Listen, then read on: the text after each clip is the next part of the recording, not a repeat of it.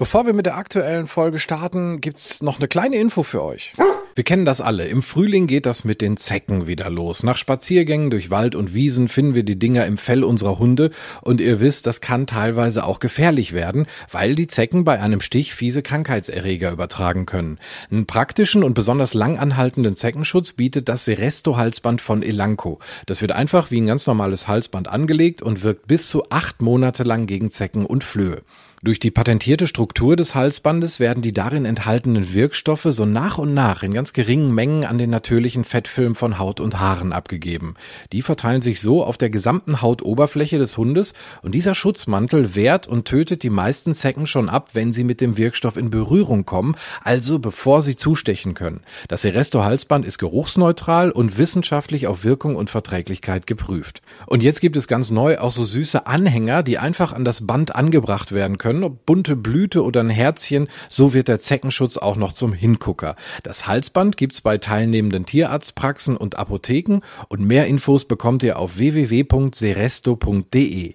Und mit dem Code Hundetalk5 bekommt ihr 5 Euro Rabatt beim Kauf eines Seresto Halsbandes. Geht einfach auf www.seresto.de auf Bestellen und heute erhalten, wählt euer Seresto Produkt aus und fügt den Rabattcode Hundetalk5 am Ende der Bestellung ein. Oder ihr bekommt die 5 Euro Rabatt direkt über den Link in den Show Notes. Und da gibt's auch nochmal alle Infos zum Halsband.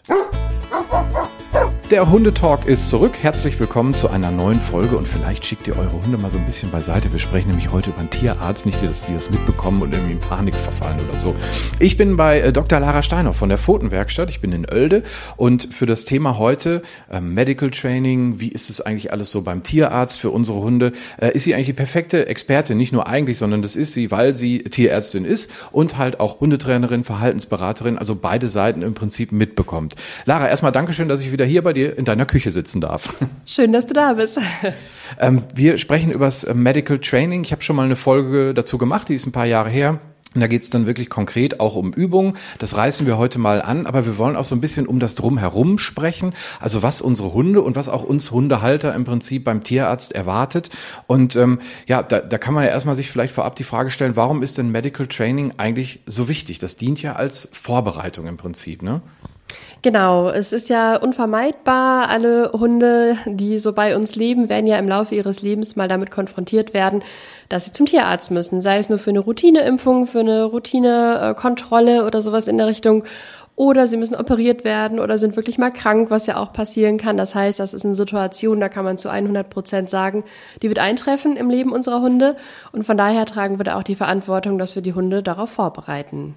Jetzt werden einige von euch das mit Sicherheit kennen. Hund und Tierarzt, das ist UU, das rote Tuch, das ist absolut stressig. Ähm, warum ist das so? Ja, das stimmt. Also man muss schon sagen, ein Großteil der Hunde ist gestresst, wenn es zum Tierarzt geht. Und ja leider auch ein Großteil der Menschen mindestens genauso gestresst.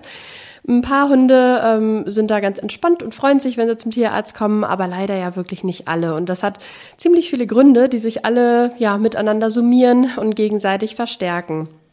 Zum einen ist es so, das geht meistens schon beim Reinkommen in die Praxis los.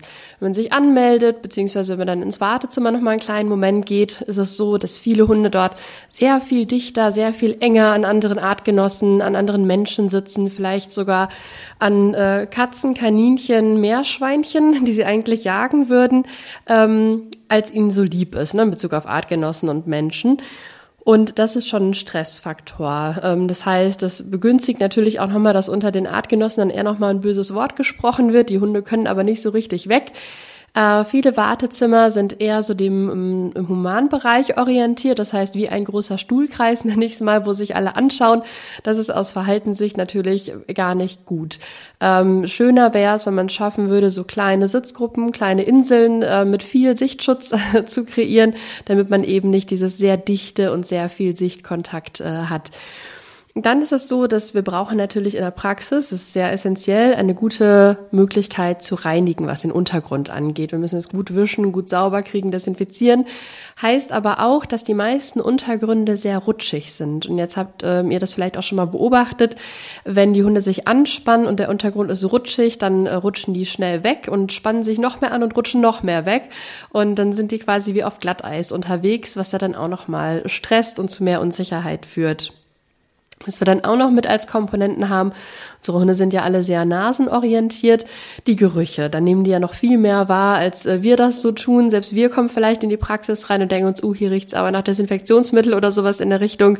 Jeder kennt, glaube ich, auch so diesen Zahnarztgeruch und so ähnlich geht sicherlich den Hunden, wenn sie in die Praxis kommen. Das ist so ein ganz spezifischer Geruch.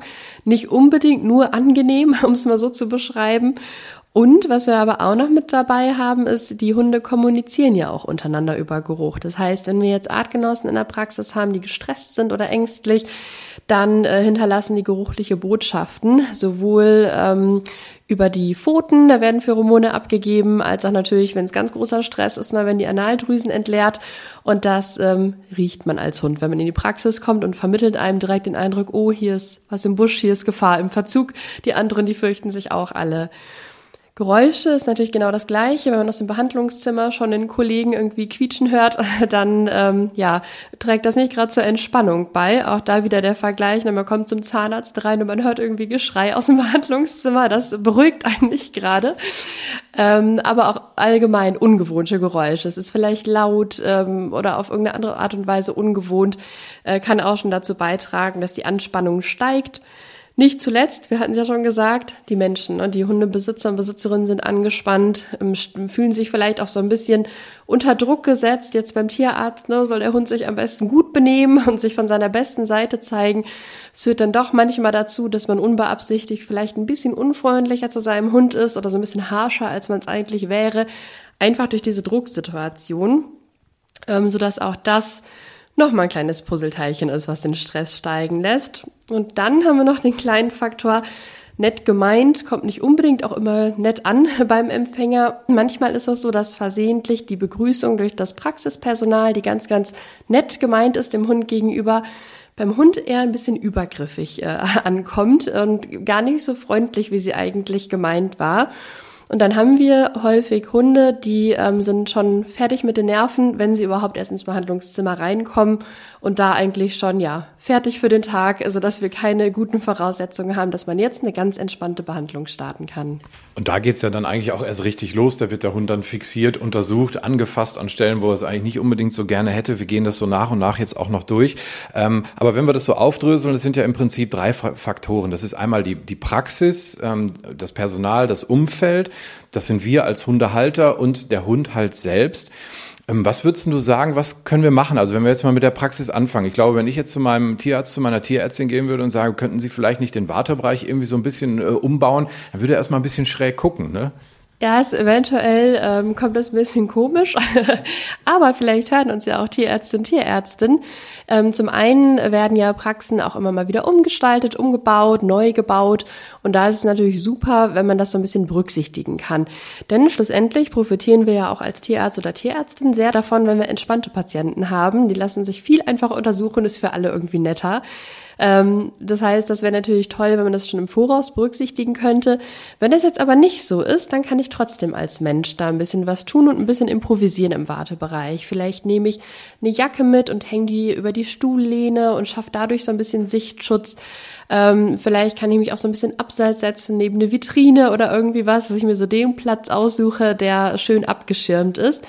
Oder wenn das nicht möglich ist, vielleicht gibt es ja auch die Option, draußen zu warten. Ein bisschen vor der Praxis auf und ablaufen oder vielleicht auch, wenn das Wetter nicht so toll ist, im Auto zu warten und sich dann anrufen zu lassen, wenn man dran ist, dass man diesen engen Bereich schon mal direkt etwas vermeidet im Wartezimmer. Ähm, ansonsten, genau, bezüglich Untergrund und Co., das ist natürlich auch eine Frage der Praxisgestaltung, aber was man sich überlegen kann, ist, vielleicht kann man schon mal im Voraus mit dem Hund sowas wie eine Ruhedecke trainieren, dass man die Decke dann auch mitbringt sich ausbreitet neben dem Stuhl, sodass der Hund da dann zumindest nur bequem sich entspannen kann, bis das er dran ist.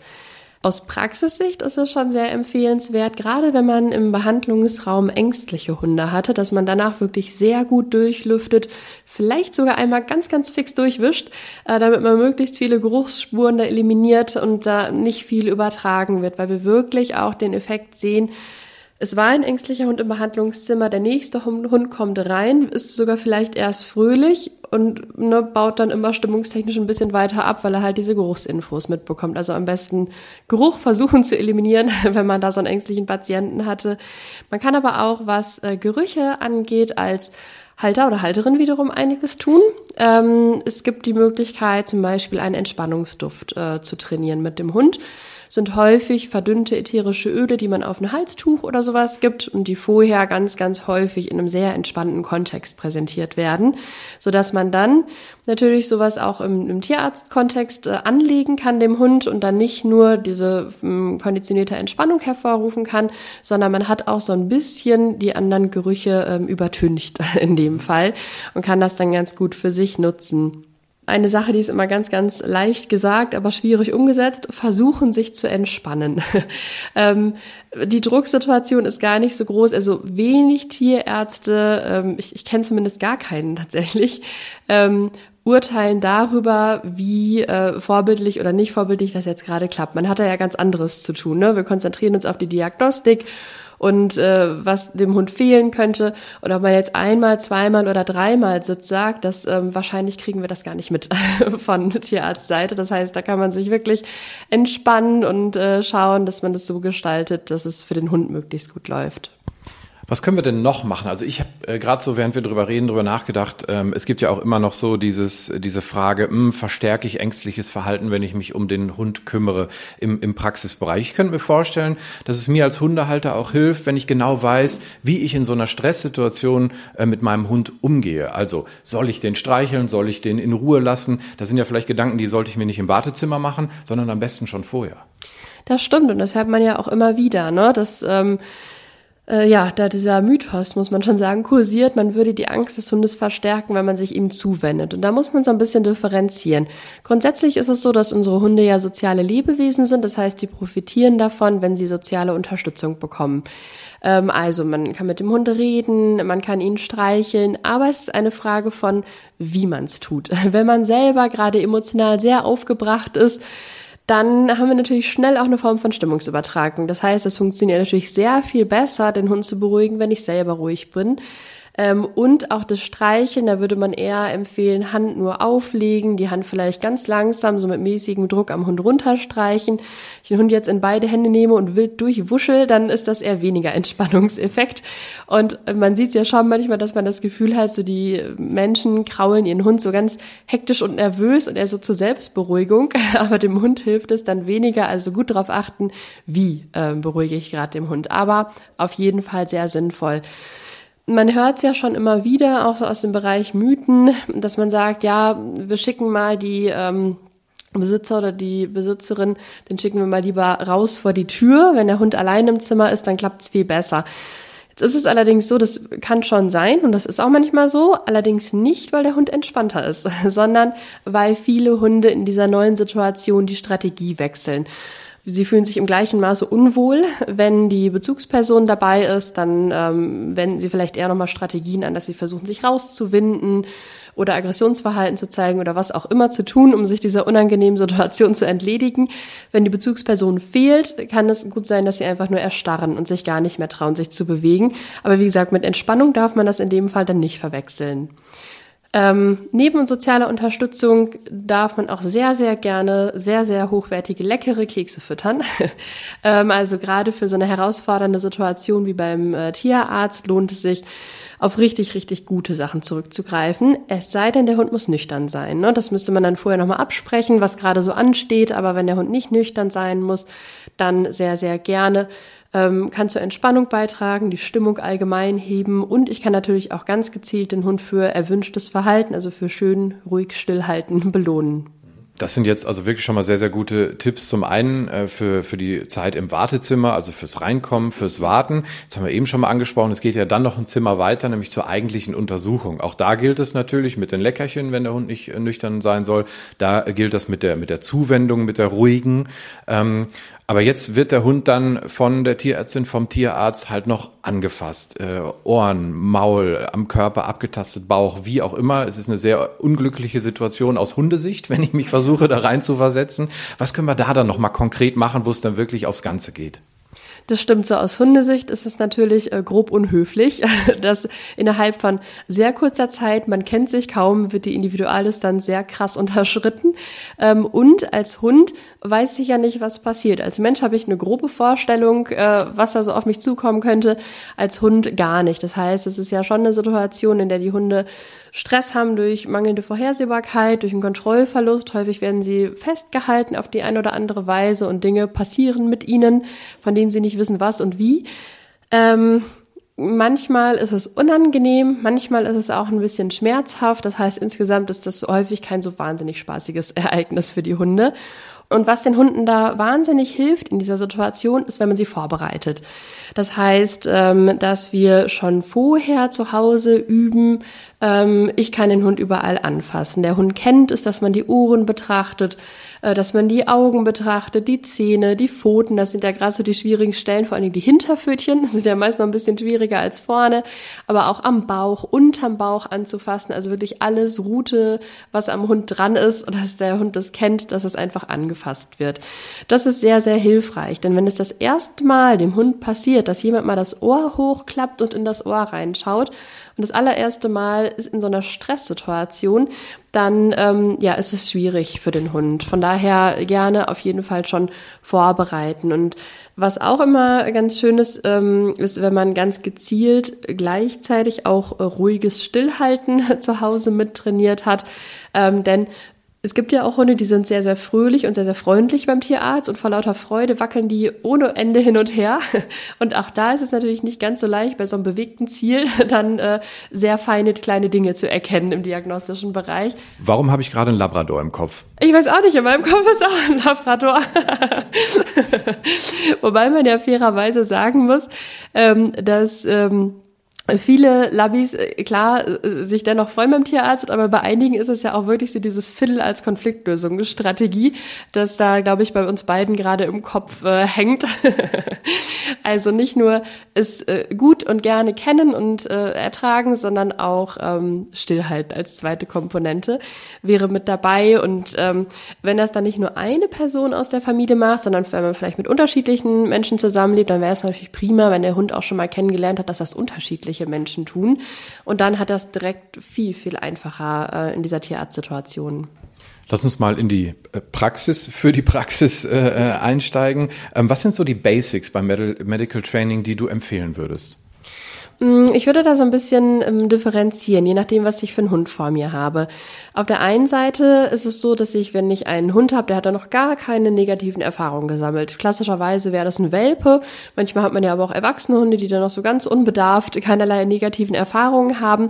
Dann ist es sehr schön, über Gewöhnung zu arbeiten. Das heißt, wenn die Hunde gerade entspannt sind, wenn wir vielleicht gerade in so einer Kuschelsituation sind, dann den Hund tatsächlich mal überall anfassen. Ähm, aber in einem Maße, dass es diesem Hund keinen Stress bereitet, ne, sonst kann ja keine Gewöhnung stattfinden, sondern in kleinen Schritten mal das Ohr hochklappen, auch wenn es komisch klingt, gerne mal den kleinen Finger so ein bisschen ins Ohr reinstecken, weil ja auch ein Otoskop ähm, später im Ohr drin ist. Und keine Sorge, da kann nichts passieren. Der Gehörgang vom Hund knickt ab um 90 Grad. Egal wie tief ihr versucht, euren Finger da reinzustecken, ihr werdet das Trommelfell nicht erwischen. Das ist ja immer eine große Sorge dabei. nicht, dass jetzt irgendwie eine TikTok-Challenge entsteht oder so, dass die Menschen möglichst weit ihre Finger Finger in Hundeohren stecken, aber ich glaube, ihr könnt das einordnen. genau. Wir wollen keinen äh, nächsten komischen Trend hervorrufen. Ähm, Gleiches gilt auch, wenn man mal so über den Kopf streicht. Viele Hunde tun sich ja im Gesichtsbereich ein bisschen schwerer, als wenn man sie jetzt vielleicht einfach nur am Brustkorb anfassen würde. Das heißt, da einfach mal über das Gesicht streichen, dann vielleicht mal beiläufig das ähm, Unterlid vom Auge so ein bisschen runterziehen, das Oberlid vielleicht so ein bisschen hochziehen, ähm, die Lefzen so ein bisschen anheben, vielleicht auch da wirklich mal mit dem Finger übers Zahnfleisch gehen, also dass wir wirklich von alles, was am Hund dran ist, anfassen, ausgehen. Dann weiter nach hinten haben wir natürlich dann die Beine, die man mal runterstreichen kann. Die Zehen, gerne auch so ein bisschen die Zehenzwischenräume mal auseinander biegen, sag ich mal. Ähm, das ist ein typischer Ort, wo sich zum Beispiel gerne mal Gran äh, reinarbeiten. Und viele Hunde sagen ja, Fötchen geben ist ja noch okay, das klappt gut, aber wenn dann jemand so die Zehen so auseinander äh, biegen möchte, dann ähm, und zwischen die Zehenzwischenräume schauen möchte, dann wird schon schwieriger. Von daher auch das gerne äh, üben. Ähm, dann hatten wir genau einmal den Bauch abstreichen ähm, unter den Bauch schauen, Hinterpfotenroute, also wie gesagt, alles komplett einmal anschauen und vor allen Dingen nicht nur so beiläufig, sondern mit ähm, echtem Interesse. Viele Hunde merken ganz gut, ob man nur so beiläufig mal streichelt oder ob man wirklich gucken will und schaut, ob da eine Zecke sitzt oder sowas. Das heißt, so dieser sehr konzentrierte Blick, den wir Menschen dann haben, also die Augenbrauen vielleicht so ein bisschen zusammengekniffen und so ein starrer Blick ganz nah rangehen, das ist für die Hunde etwas bedrohlich. Ne? Und von daher ähm, ruhig mal ähm, faken im Trainingskontext, das Fell auch so ein bisschen scheiteln, so tun, als würde man ganz angestrengt was suchen suchen oder angucken wollen. Und da kann man, hat man wirklich sehr, sehr gute Möglichkeiten, die Hunde daran zu gewöhnen. Ähm, was auch im Bereich Gewöhnung, was ich da sehr stark empfehlen würde, wäre, dass die Hunde allgemein etwas tragen, also nicht im Maul, sondern am Körper tragen. Es fängt ja schon mit dem Geschirr an, kann man dann aber natürlich weitergehen hin zu Mantel, dann aber auch zu einem Body. Ähm, häufig ist es ja so, wenn die Hunde irgendwo im Bauchbereich operiert werden, dass man dann als Leckschutz ein Body einsetzt oder alternativ einen Halskragen. Auch das muss ja gar nicht negativ für die Hunde sein. Ne? Wenn die schon in jungen Jahren gelernt haben, manchmal habe ich da so einen Lampenschirm um den Hals und trotzdem ist die Welt in Ordnung, äh, dann ist das super hilfreich, als wenn die aufwachen nach der OP, es geht ihnen eh schon schlecht und dann haben sie so einen Trichter um und dann ähm, ja, ist natürlich einfach äh, viel schwieriger.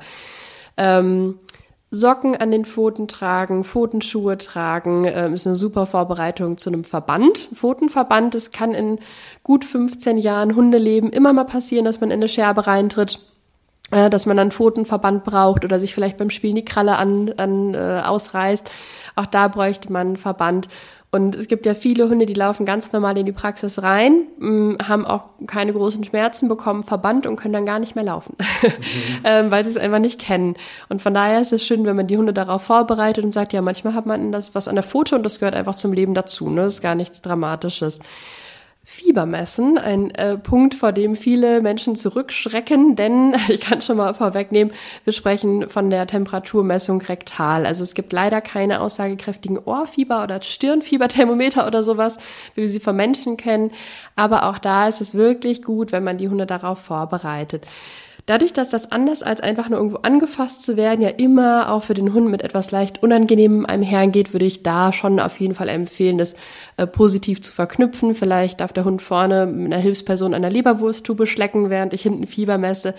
Ähm, und auch das ist ganz schön, denn bei Hunden steigt unter Aufregung die Körpertemperatur. Das heißt, wenn die äh, in der Praxis sind, dann kann es schnell passieren, dass ich da Temperaturen habe, die sehen schon fast nach Fieber aus, aber der Hund hat gar kein Fieber, der ist nur aufgeregt. Und von daher ist es natürlich toll, wenn man zu Hause schon mal gemessen hat und sagen kann, ja, zu Hause hat er, was weiß ich, 38,5 oder sowas gehabt. Da wären wir im, im normalen Bereich, ähm, so dass man dann sagen kann, nee, da ist alles in Ordnung. Ich habe es zu Hause schon mal gecheckt. Jetzt würde ich sagen, wann fangen wir damit an? So früh wie möglich beim ganz jungen Hund, wenn das machbar ist. Sobald er eingezogen ist. Äh, dann haben wir die besten Chancen, ihn vorzubereiten. Stehen ja dann relativ bald auch Impfungen an. Und dann ist es ganz schön, wenn er ja schon mal etwas vorbereitet ist, äh, wenn er das erste Mal zum Tierarzt geht. Du hattest eingangs schon gesagt, es sind ja auch nicht alle Hunde, die ein Problem damit haben, die sofort in äh, Stressreaktionen dann, dann verfallen. Ähm, aber, aber wenn sie ein Problem haben, wie schwierig ist es dann, ja, da wieder rauszukommen, beziehungsweise das hinzubiegen? Wenn die Hunde da schon negative Erfahrungen gemacht haben, ähm, vielleicht Angst hatten, Schmerzen hatten oder ähnliches, dann können wir über diese Gewöhnung, wie wir sie gerade besprochen haben, nicht mehr arbeiten. Das wird nicht mehr funktionieren, sondern dann empfiehlt es sich ein Strategiewechsel. Bei diesen Hunden ähm, empfehle ich über eine ähm, andere Art des Medical Training aufzubauen, nämlich eher über ein ähm, Kooperationssignal. Das ist ein bestimmtes Verhalten, was die Hunde zeigen, zum Beispiel mit der Hand die Nase anstupsen, ihr Kinn in unsere Hand oder auf irgendeinen Gegenstand zu legen, sich auf die Seite legen oder ähnliches. Also ganz viele Verhaltensweisen können da genutzt werden. Und der Deal, das Versprechen, was wir mit unserem Hund abschließen, ist, ähm, Maßnahmen, Untersuchungsmaßnahmen, Behandlungsmaßnahmen werden nur durchgeführt, solange der Hund das Kooperationsverhalten zeigt. Wenn der Hund aufhört, das Kooperationsverhalten zu zeigen, dann hören auch diese Untersuchungs- oder Behandlungsmaßnahmen auf. Und damit das funktioniert, ist es natürlich wichtig, die Hunde da langsam ranzuführen. Das heißt, was jetzt nicht klappt, ist dem Hund zu sagen, so jetzt stupst mal die Hand an und dann gehen wir in die Tierarztpraxis und äh, auf geht's. Äh, dann wird er natürlich sofort sein Verhalten unterbrechen, ne? ganz klar. Sondern ähm, was immer mit dazu gehört, ist trotzdem in sehr kleinen Schritten hochgradig positiv verknüpft heranzuführen an das, was dann später mal gefragt ist beim Tierarzt. Aber ähm, ich habe die Erfahrung gemacht, dass es Hunden, die vielleicht auch bis dato äh, sich nur durch Aggressionsverhalten oder ähnliches zu helfen wussten, ähm, sehr schnell dadurch äh, Sicherheit erlangen, weil sie die Kontrolle bekommen und auch in gewisser Weise eine Vorhersehbarkeit äh, da ist, was passiert jetzt als nächstes, so dass man da sagen würde, da schlagen wir einen anderen Trainingsweg ein. Du hast das alles auch in einem äh, Buch äh, quasi niedergeschrieben. Das ist zum jetzigen Zeitpunkt, wo wir drüber sprechen, ähm, über, über diese ganze Medical Training Geschichte, über den Besuch beim Tierarzt im Druck, äh, wird also demnächst vom jetzigen Standpunkt aus äh, erscheinen. Aber wir haben schon einen Link, den wir in die Show Notes packen können. Also findet ihr in der Folge Folgenbeschreibung. Und ich nehme mal schwer an, dass bei dir auf den Seiten der Pfotenwerkstatt, du bist ja auch, äh, also im Internet logischerweise, äh, bei Instagram und bei Facebook, dass wir da dann auch äh, erfahren werden, wann das erscheint. Auf jeden Fall. Das Besondere an dem Buch ist tatsächlich, dass es sich nicht nur an Hundebesitzer und Besitzerinnen richtet, sondern eben auch an Praxispersonal, an Hundephysiotherapeuten, Therapeutinnen und Co. Also alle, die da im weitesten Sinne mit der medizinischen Versorgung von Hunden zu tun haben. Und das Buch ist voll von ganz vielen detaillierten Trainingsanleitungen, sodass man dann zu Hause das auch leicht hat, das Ganze in die Tat umzusetzen. Aber das wäre ja vielleicht die Antwort sogar auf die Frage, was ich als Hundehalter dann in der Tierarztpraxis machen kann. Ich gehe da einfach mit deinem Buch hin und sage, hier, guck mal. Ja, von meiner Seite aus gerne. Lara, ich danke dir äh, für diese äh, extrem informative Folge. Ich glaube, das war mal so ein Blick auch von der anderen Richtung, also dass wir wirklich so alle Bereiche beleuchten konnten. Dankeschön dafür und ich freue mich auf die nächste Folge. Sehr gerne, bis demnächst.